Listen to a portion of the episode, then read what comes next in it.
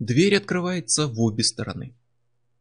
Чем скучнее жизнь, тем сильнее хочется верить в чудеса. Тем интереснее кажутся рассказы про заброшенные дома и склепы, полные привидений. Поставьте стакан пива пьяницы в баре у вокзала, и он расскажет вам много таких историй, и каждая будет заканчиваться словами «Тут уж как пить дать не обошлось без призраков». Спросите его о странных убийствах, и он расскажет еще одну байку и уверит вас, что все дело в призраках.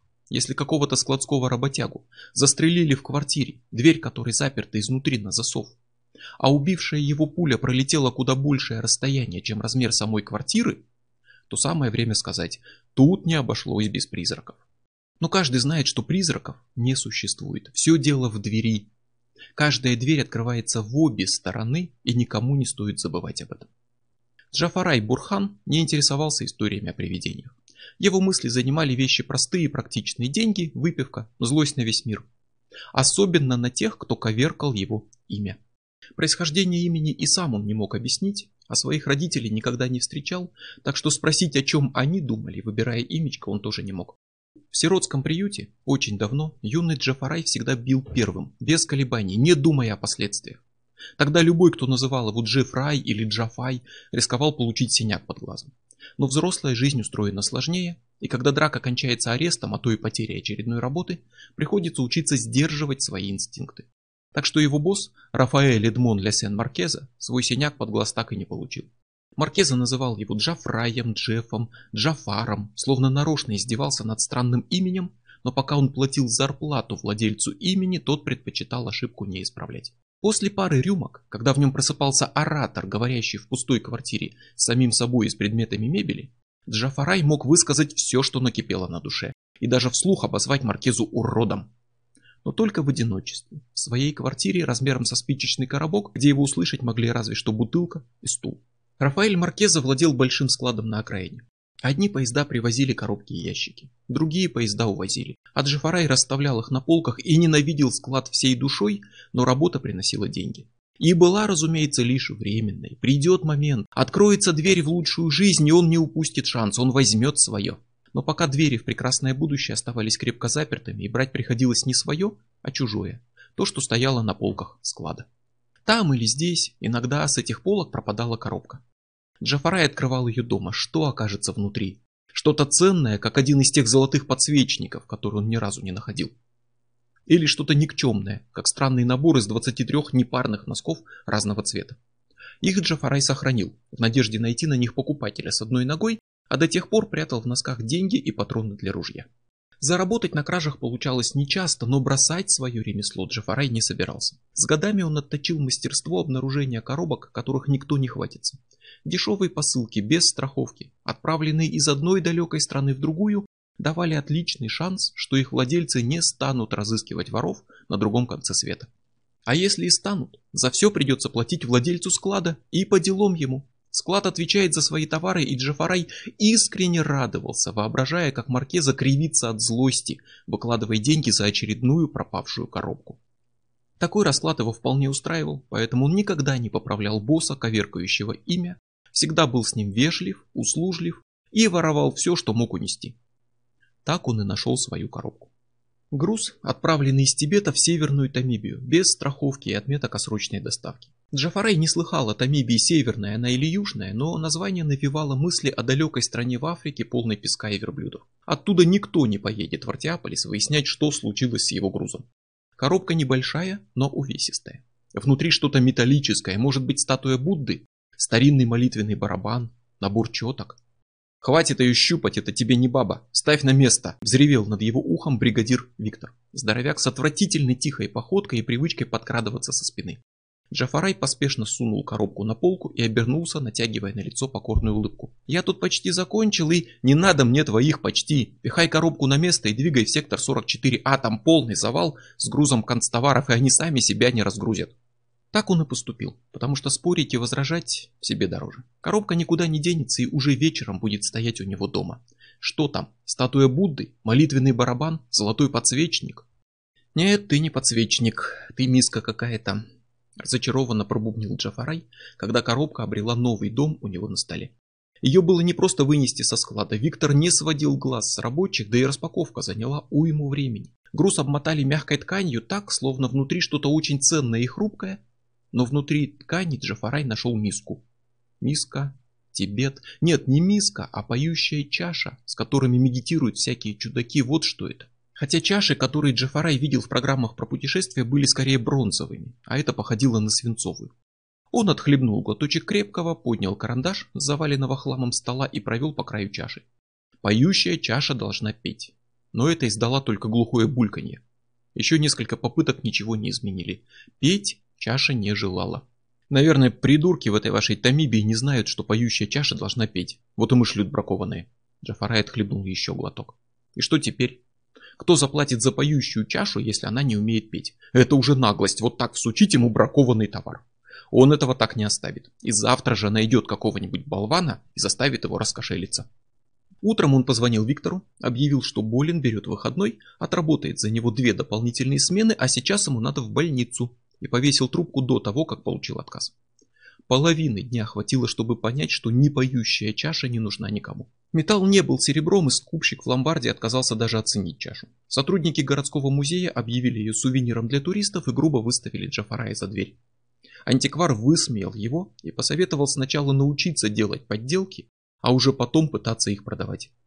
Джафарай разглядывал чашу, пил и страдал от осознания несправедливости мира. Он рисковал своей шкурой, когда воровал чашу, а вместо заслуженной награды заработал только две лишние смены на складе. Может продать ее под видом тибетской миски для супа или пепельницы? «Что мне с тобой делать?» – спросил он чашу. Чаша не ответил. «Будешь пепельницей, распеть не умеешь». Он поднял стакан и чокнулся с чашей, как с собутыльником и услышал звон. Он растекался по комнате, чистый, пронзительный, наполнял крохотную комнатку и становился все громче. Чаша вибрировала на столе, а вместе с ней дрожала бутылка, сам стол и все, что могло дрожать. Джафарай уронил стакан, схватил чашу, пытаясь заглушить звук, и увидел то, что появилось внутри. Дно чаши колебалось и шло волнами, как вода на сильном ветру, и сквозь него проступало что-то размытое, смутно похожее на фигуру далекого человека. Джафарай оттолкнул чашу и отпрыгнул в сторону. Звон утих. Очень осторожно он подкрался к столу и заглянул внутрь. Дно не двигалось. Кончиком карандаша ткнул в дно чаши. Дно как дно, обычное. Он плеснул в стакан новую порцию, подумал немного и отставил его в сторону. Отодвинул подальше. Придвинул снова. Возможно, стоит бросить пить? Вот только этого еще не хватало. Так к черту все. Он выпил до дна и решительно ударил по чаше еще раз. В этот раз звон не был таким уж громким. Дно чаши снова заколебалось и походило теперь на маленькое озеро. И в его глубине Джафарай снова увидел смутные образы. Они становились отчетливее, ярче. В чаше проступили контуры домов, улица, замощенная старомодными булыжниками, и фигура человека. Мужчина в черном плаще шагал куда-то и тащил за собой чемодан на колесиках. Джафарай не видел его лица, он смотрел в спину, словно оказался метрах в шести позади прохожего и плавно скользил вслед за ним. Он отшатнулся, и видение погасло. Дно чаши закрылось. «Ты не чаша, ты окно», — сказал он обвинительным тоном. Чаша не возражала. «Ты окно, и в тебя видно всякое, как хрустальный шар у гадалок». Или я спятил, и пора уже бросать пить. Мысль о трезвости не порадовала. Стоит убедиться, что он не спятил.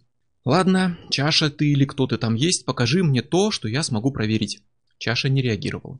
Пожалуй, стоит уточнить, кого он хочет видеть. Видеть и точно знать, что это не иллюзия, а настоящий человек. Джафарай поднял стакан. «Покажи мне меня!» И ударил стаканом по чаше. Новый удар призвал новую волну звона, который теперь уже совсем не казался пугающим, а в чаше сразу же раскрылось видение. Он увидел знакомую комнату и затылок человека, сидящего за столом. Свой затылок. Он провел рукой по волосам, и фигура в чаше повторила его жест. Помахал рукой, и фигура помахала в ответ. Он коснулся дна чаши кончиком карандаша, дна не было. Он отпустил карандаш. Тот провалился в пустоту, и что-то сразу же тихо ударилось об пол в другом конце комнаты. Джафарай оглянулся. Карандаш лежал в углу у него за спиной. Когда происходящее становится слишком странным, Человек перестает удивляться и просто воспринимает все как есть, как сон на его. Чаша изумит его, восхитит и напугает, но все это потом. А пока он сказал только «ты не окно, ты двери». И этим ограничился. Он отхлебнул глоток прямо из бутылки и прошелся по комнате. Чаша – дверь. Через нее можно отправить что-то в другое место. И это что-то попадет туда сразу, без всяких дурацких таможенных досмотров, в обход пограничной службы. Любой контрабандист душу продаст за такую возможность. Чаша очень ценная штука. А тех, кто ворует ценные штуки, обычно ищут злобные люди с оружием. Чашу будут искать. И кто знает, вдруг ее искать будут люди с такими же чашами. И прямо сейчас они уже смотрят на него. Они подглядывают за ним и смеются. Они знают, где он, и придут за ним. А кто это они? Джафарай ухватился за эту мысль. Кто они такие? Если понять, кто они, то станет ясно, чего от них стоит ждать. Кому предназначалась чаша? Он ударил по чаше и заглянул внутрь. Ничего. «Покажи мне того, кто тебя отправил», – потребовал он, и новый звон разнесся по комнате, но чаша осталась пустой. Сломалась. Все ли батарейки? В волшебных чашах вообще есть батарейки? Джафарай откупорил новую бутылку, и пара добрых глотков сделали свое дело. Голова прояснилась и начала думать в полную силу. Он хотел увидеть себя и увидел. Но в первый раз он не хотел кого-то видеть и увидел незнакомца. Что если снова ударить чашу без цели? Удар, звон, чаша открылась и явила образ ребенка, старательно рисующего фломастером домик на явно дорогих обоях. Джафарай мысленно передал привет его родителям, и чаша закрылась. Он отхлебнул еще крепкого и заговорил вслух. «Ладно, давай уже думай. Если не хотеть увидеть кого-то, увидишь, кого попало. А если хотеть увидеть кого-то, увидишь, кого хотел. Почему я не вижу того, кто должен был загробастать чашу? Потому что я не знаю, кто он. Видишь, кого хочешь увидеть, если знаешь, кого хочешь увидеть, так? Так, ответил он сам себе и вознаградил успешное расследование еще одним глоточком. А кто сейчас может искать чашу? Король придурков Рафаэль Маркеза. Значит, я хочу его увидеть. Чаша открыла видение без всяких капризов, показав место, от которого Джафарай старался держаться как можно дальше. Личный кабинет Маркезы. Маркеза говорил по телефону. Да, да, разуме... разумеется, все в порядке. Груз на месте. Никаких проблем. Маркеза чуть дрожащей ладонью вытер пот со лба. Коробка прибудет в срок. Нет, завтра не срок.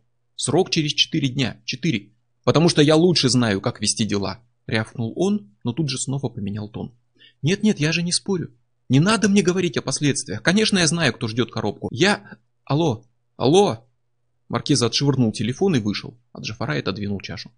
Маркеза в беде и до смерти боится хозяина коробки, а ее хозяин явно не ищет вора через свою чашу. Да у него наверняка и нет своей чаши. А если и есть, он не сможет увидеть вора, если не знает, кто вор.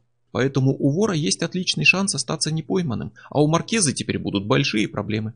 Это порадовало, да и почти опустевшая бутылка помогала успокоить нервы. День стал приятнее, но его можно сделать еще лучше. Есть кое-что в мире, что манит даже больше, чем деньги спиртное. Красотка Нэнси, живущая двумя этажами ниже. Она всегда вежливо здоровалась в ответ на приветствие Джафарая, но ни разу не дала ему шанс завязать разговор, пригласить ее в бар или напроситься в гости. Чем она занята сейчас?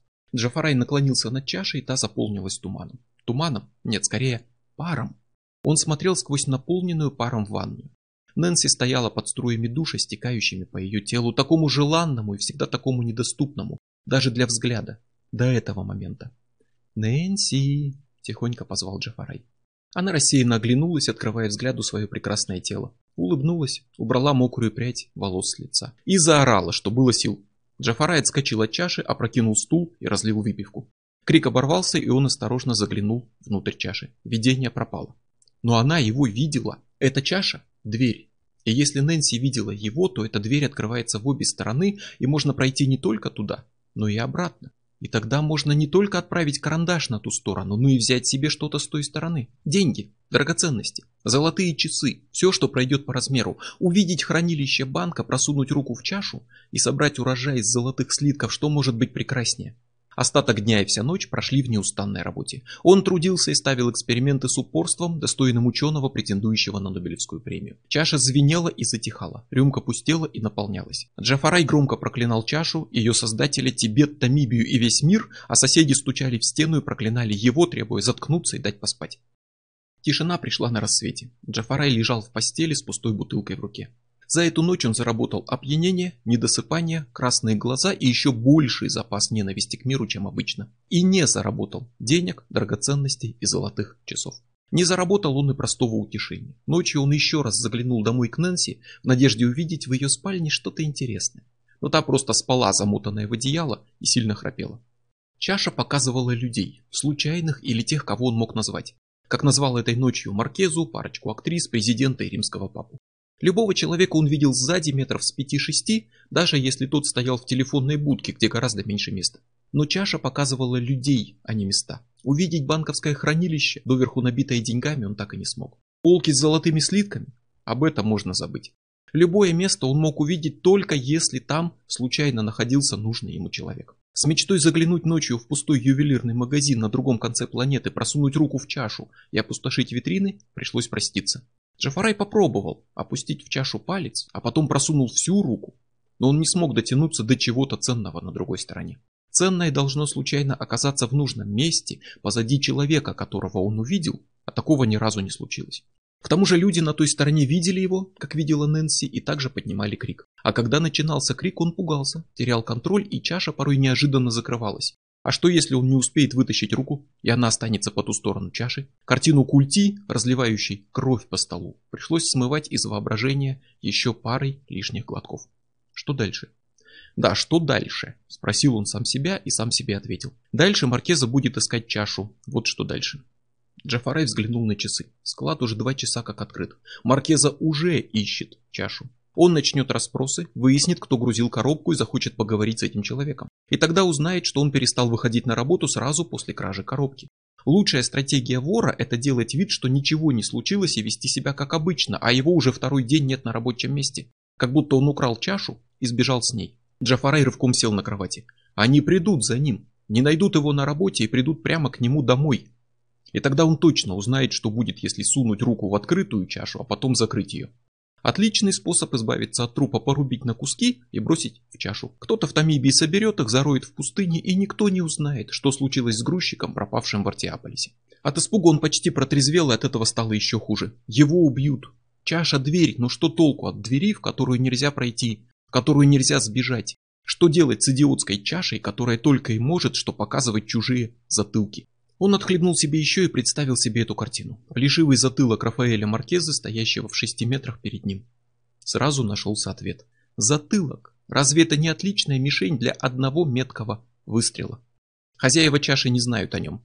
Знают только Маркеза, который целый день сидит в своем кабинете, и Виктор, в рабочее время не покидающий склад полный картонных коробок. А если на что-то картон и годится, так это на роль растопки для костра. Так пусть костер горит.